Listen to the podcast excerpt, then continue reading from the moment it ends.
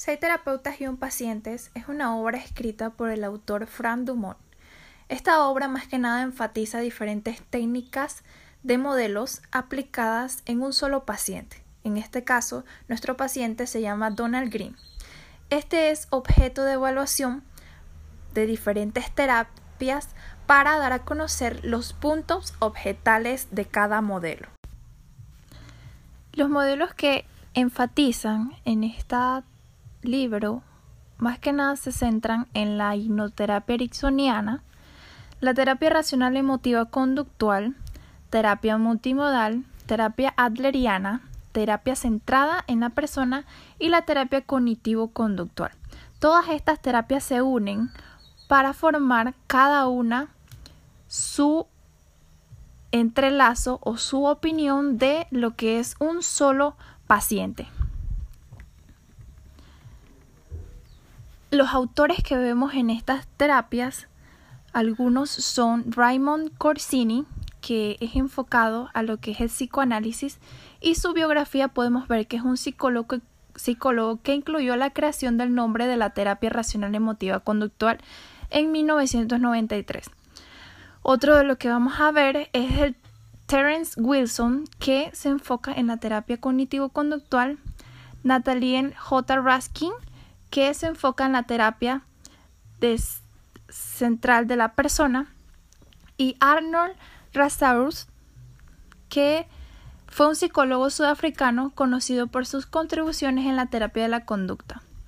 Este también era profesor emérito de la psicología en la Universidad de Rangers y se fue fundador de la terapia multimodal.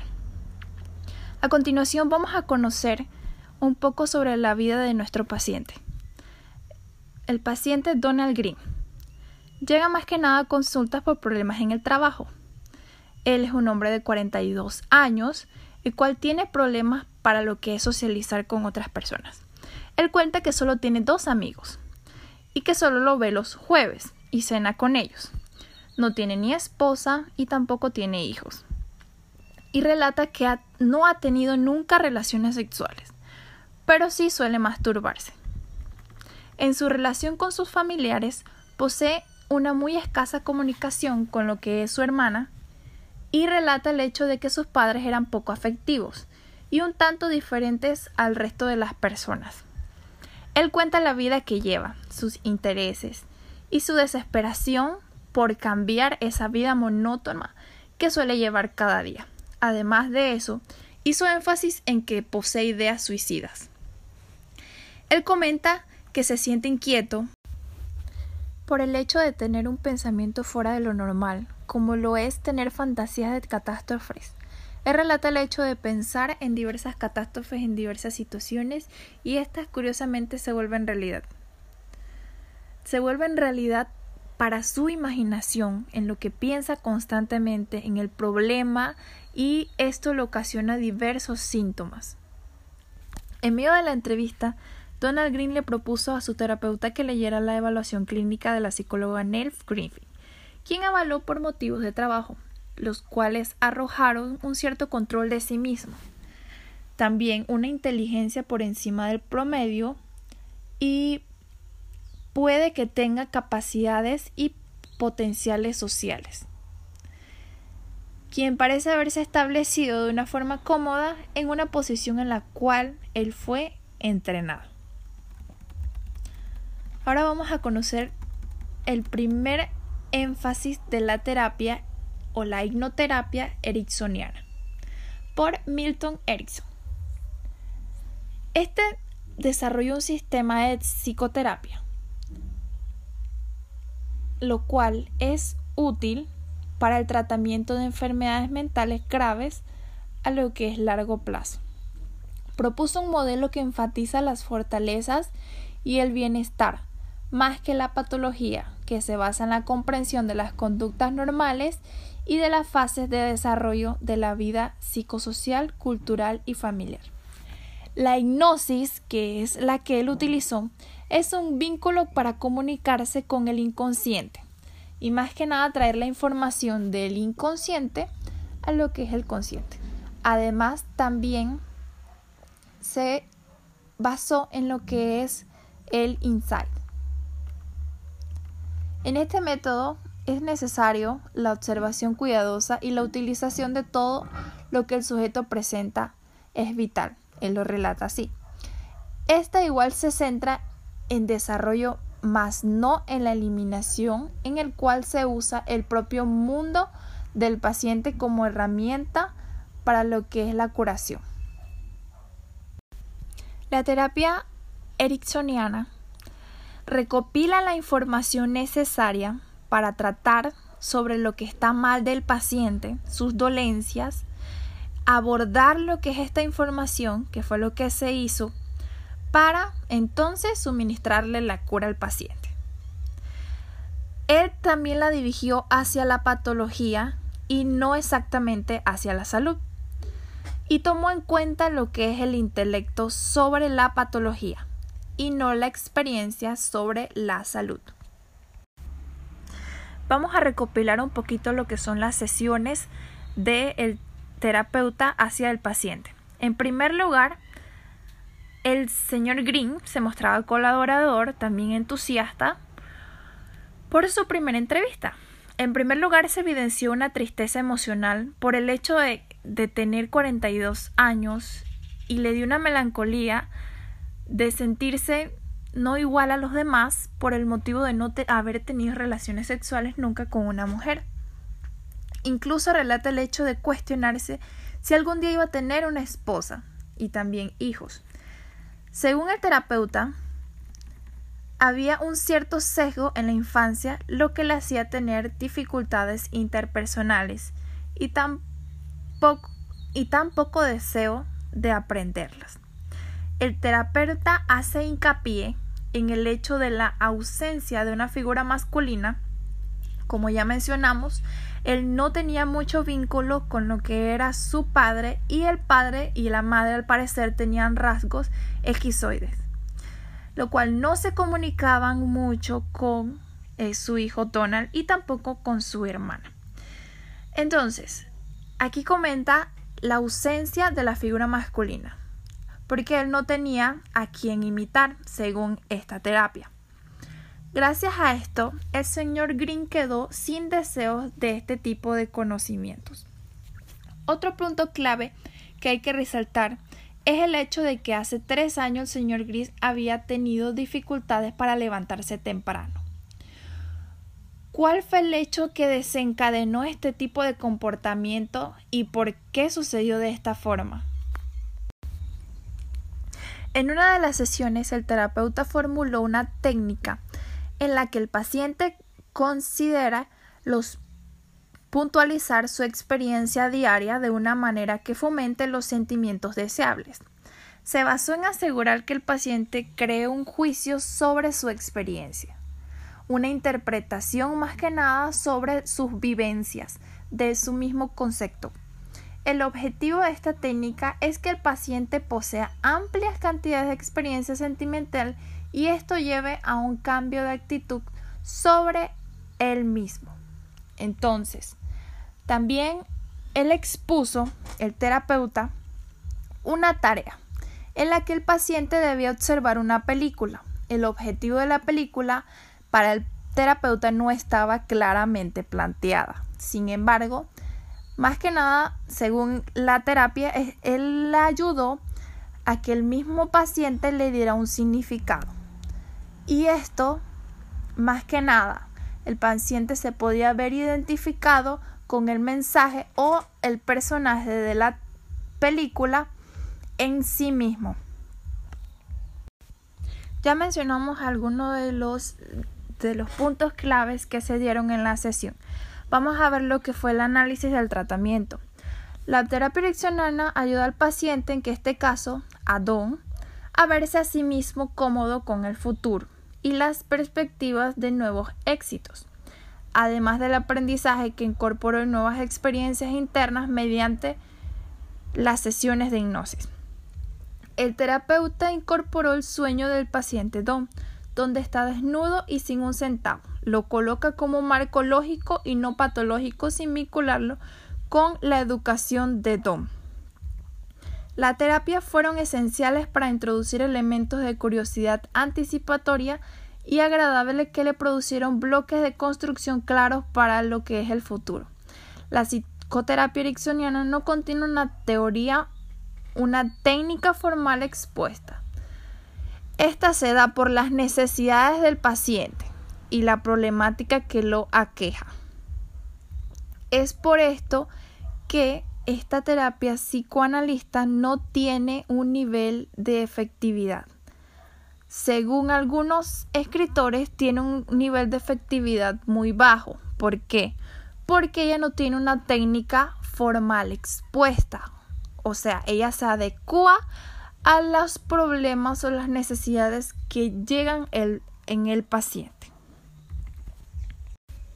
Y por último, podemos decir que esta técnica está ubicada más que nada en el inconsciente.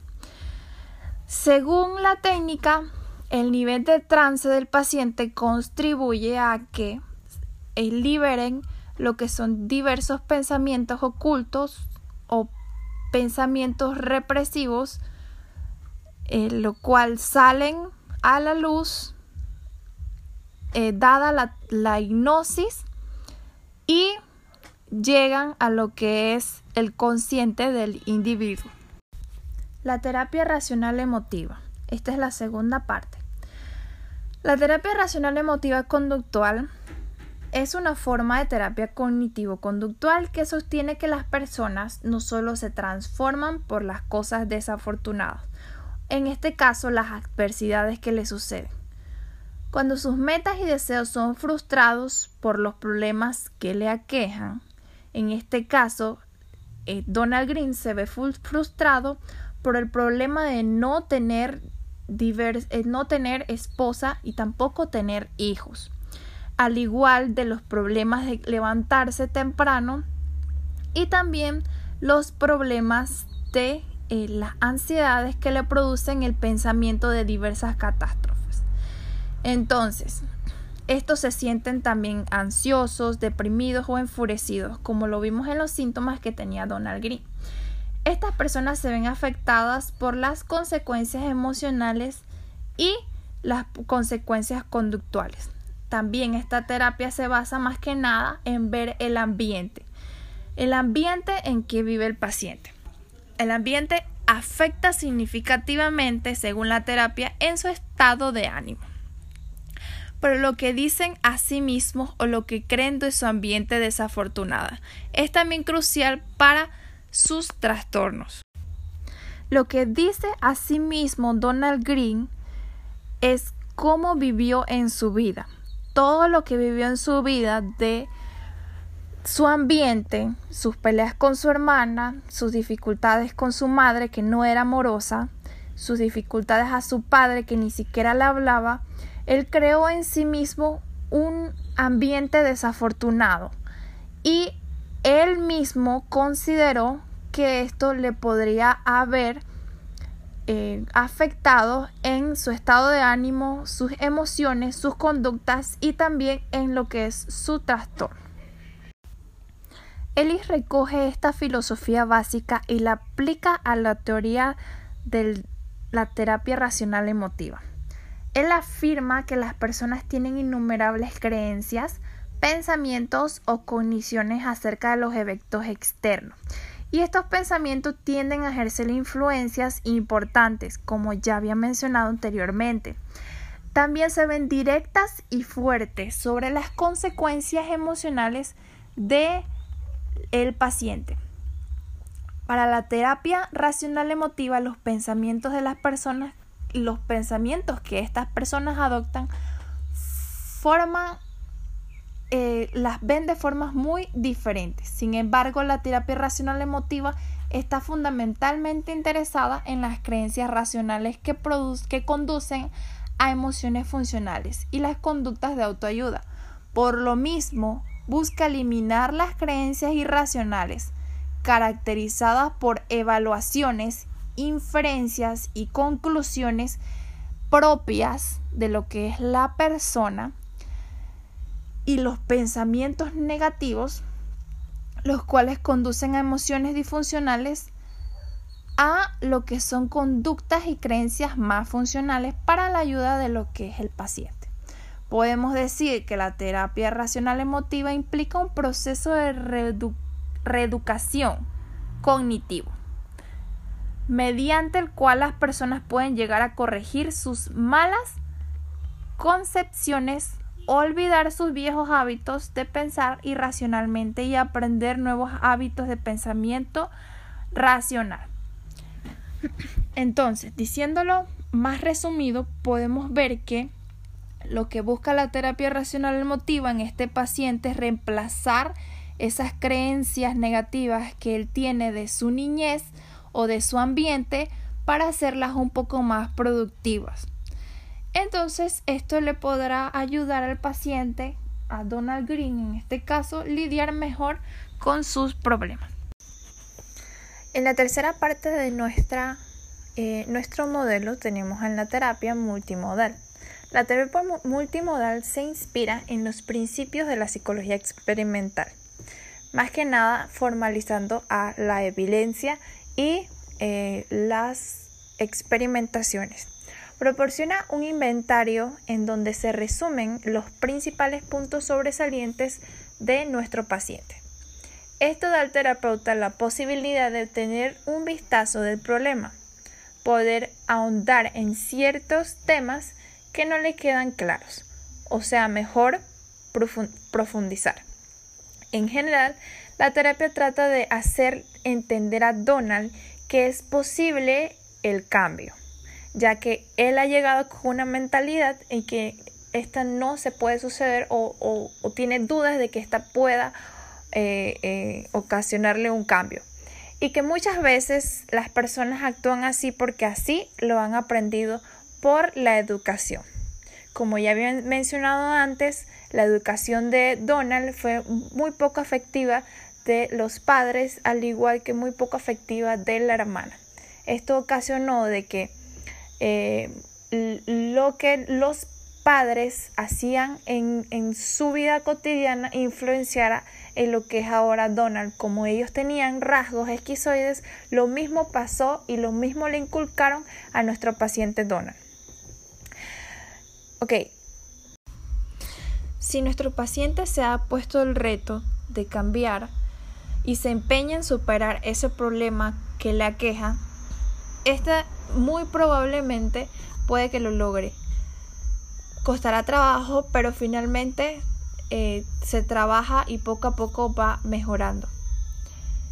En este caso se trató de que Donald imaginara ciertas situaciones sintiéndose cómodo con su manera de dirigirse y de ser y la manera de afrontar las cosas. El dejarle tareas como poder acercarse y pedir y pedir sentarse con una persona y comer le dan la posibilidad del acercamiento a los otros. El poder verlo de una manera global y, y, sugerir, al igual que los cambios que se estaban dando en su vida, cambios que también involucran en su rutina física, ayudando a una sensación de bienestar con más que nada consigo mismo el aspecto de su función sexual cuando encuentra una pareja con quien establecer un cierto tipo de vínculo amoroso, después de haber pasado un trabajo anterior para poder acercarse a las personas sintiéndose cómodo y empezar a socializar con ellas, le pide al terapeuta que no se preocupe por sí. No puede mantener una erección eh, que si así pasara, pasara, lo dejara así. Esta frase hace que él no se preocupe por mantener una erección. Le estamos dando un mensaje contrario, no mantenerla. Y muy posiblemente surgirá efecto. Como efectivamente se corrobora en Donald Green, puede mantener una erección debido a que esta indicación quita la angustia volcada y el interés volcado en mantenerla y él enfoca a solo concentrarse en esto y dejar que las cosas fluyan naturalmente. En la terapia adleriana nos enfatiza que a los clientes se les consideran sanos y creativos, en lugar de autodestructivos. El trabajo de terapeuta es conducirlos a través de tareas significativas, con frecuencia de carácter social y a un estilo de vida un poco más sano. Si pudiéramos hacer un resumen de la perspectiva de las terapias aquí manejadas, podríamos hablar que en otro tipo de terapias habría sido un proceso muy largo para Donald Green y a lo mejor no le hubiera dado un buen pronóstico acerca de su problema. Pero como vemos el objetivo de las terapias actuales es poder acordar este proceso tan largo de las terapias anteriores en donde había que pasar por un largo proceso para poder ver resultados. Se trata, de dar soluciones a los problemas que aqueja más que nada al paciente. Y en este momento, en el aquí y el ahora, como sería en gestal, muchas presuposiciones se ha hecho acerca de que las terapias breves por su corto tiempo tienen un poco que ofrecer que no perdura. En la terapia centrada en la persona, la tarea del terapeuta es identificar y utilizar esta forma de cooperación. Para ello se desarrolla un árbol de decisiones que ayudan a la terapeuta a identificar los patrones de cooperación de los clientes con las tareas, una vez que se han identificado un determinado, un determinado estilo de cooperación, se puede determinar una respuesta paralela por parte del terapeuta. Este enfoque en una variación del enfoque de utilización de Erickson. La tarea de, la primera sesión fue diseñada para centrar la atención del cliente en el futuro y para crear expectativas de el cambio. Esta también reorienta a la persona o la familia a fijarse en las cosas buenas de su situación, observar más las cosas que van bien, parece producir más cosas positivas. O sea que hay que enfocar al paciente de que piense las cosas en una perspectiva más positiva para que ésta pueda influir en el cambio de las cosas negativas que se pueden observar en, a lo largo de la vida del paciente y en sus relaciones sociales. Entonces, también lleva a buscar a los clientes soluciones en el presente y en el pasado, en vez de verlo más que nada un enfoque al futuro. Y estas las hace centrar en aquellas ocasiones en las que no tienen o no han tenido problemas, pese a esperar que los tendrían. Al ampliar la descripción de estas ocasiones, puede que los clientes descubran soluciones que han habido olvidado o en las que habían pensado los terapeutas pueden encontrar claves sobre las que sobre las que construir soluciones más que nada enfocadas al futuro. Por último, podemos ver el TCC o la terapia cognitivo-conductual.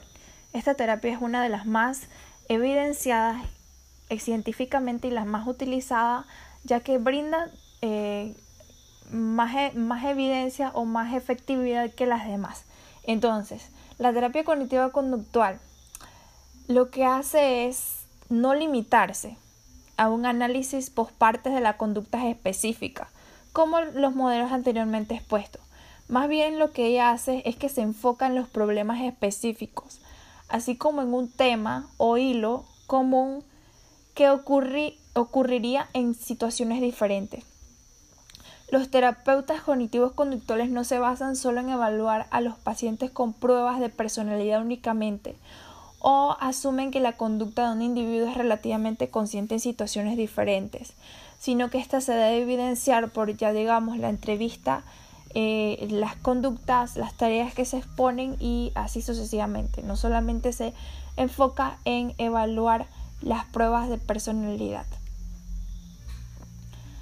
Ok, por último, es el trabajo del terapeuta el hacer ver al cliente de esas capacidades y fuerzas que él posee para luego empoderarlo y así poder que el paciente, en este caso Donald Grimm, cambie su manera de pensar o creencias por algo más funcional a, a su vida. Y finalmente nos damos cuenta que si todas las terapias tratan de ayudar al paciente, solo será necesario poder encontrar una corriente psicológica que pueda ajustarse a las necesidades del paciente. Entonces, para finalizar eh, la evaluación de la terapia, la evaluación del el, libro expuesto, podemos ver que todas las terapias tienen un enfoque eh, ya sea para ayudar al paciente, todas deben tener un modelo a seguir o una eh, estructura en la cual puedan ayudar al paciente a, superar esas dificultades que tiene y ese deterioro que lo ha llevado a pedir eh, la ayuda. Esto en, mi manera profesional o en, mi, en, mi, carrera profesional me va a ayudar a, a, elegir un modelo que se adecue a lo que es las dificultades que tiene el paciente. En esto podemos observar que hay unas más evidentes o que tienen más evidencia o que tienen más raciocinio eh, y más experimentaciones que otras. Hay unas más efectivas que otras. Entonces considero que este libro me ha brindado la, el análisis necesario para que, eh, para que en, mi manera profesional o en, las terapias que vaya a dar eh, pueda ayudar a, a más profundo a mis pacientes.